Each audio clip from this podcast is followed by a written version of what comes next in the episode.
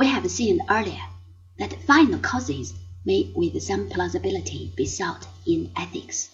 It is from this field that teleology is derived in the first place. The good for Aristotle is that towards which all things strive. Since he rejects the theory of ideas, we shall of course not find a form of the good. He notes the fact that the word good has various different uses which cannot all be brought under one head. Nevertheless, the good in any of its manifestations is ultimately derived from the goodness of God. It is thus neither so very different nor so far removed from the theory of ideas as might at first appear. This sort of vacillation is found throughout Aristotle's philosophy.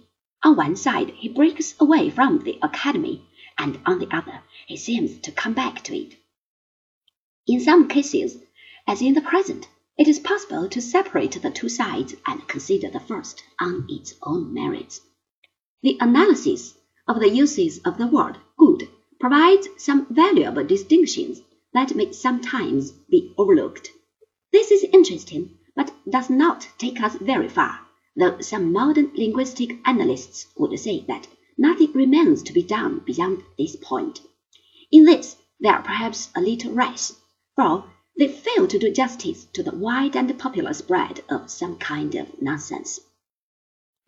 Truth is, after all, not a matter of majority decisions as to the metaphysical status of God. This, for Aristotle, is quite an impersonal matter. God is the unmoved prime mover who gives the world its original impulse.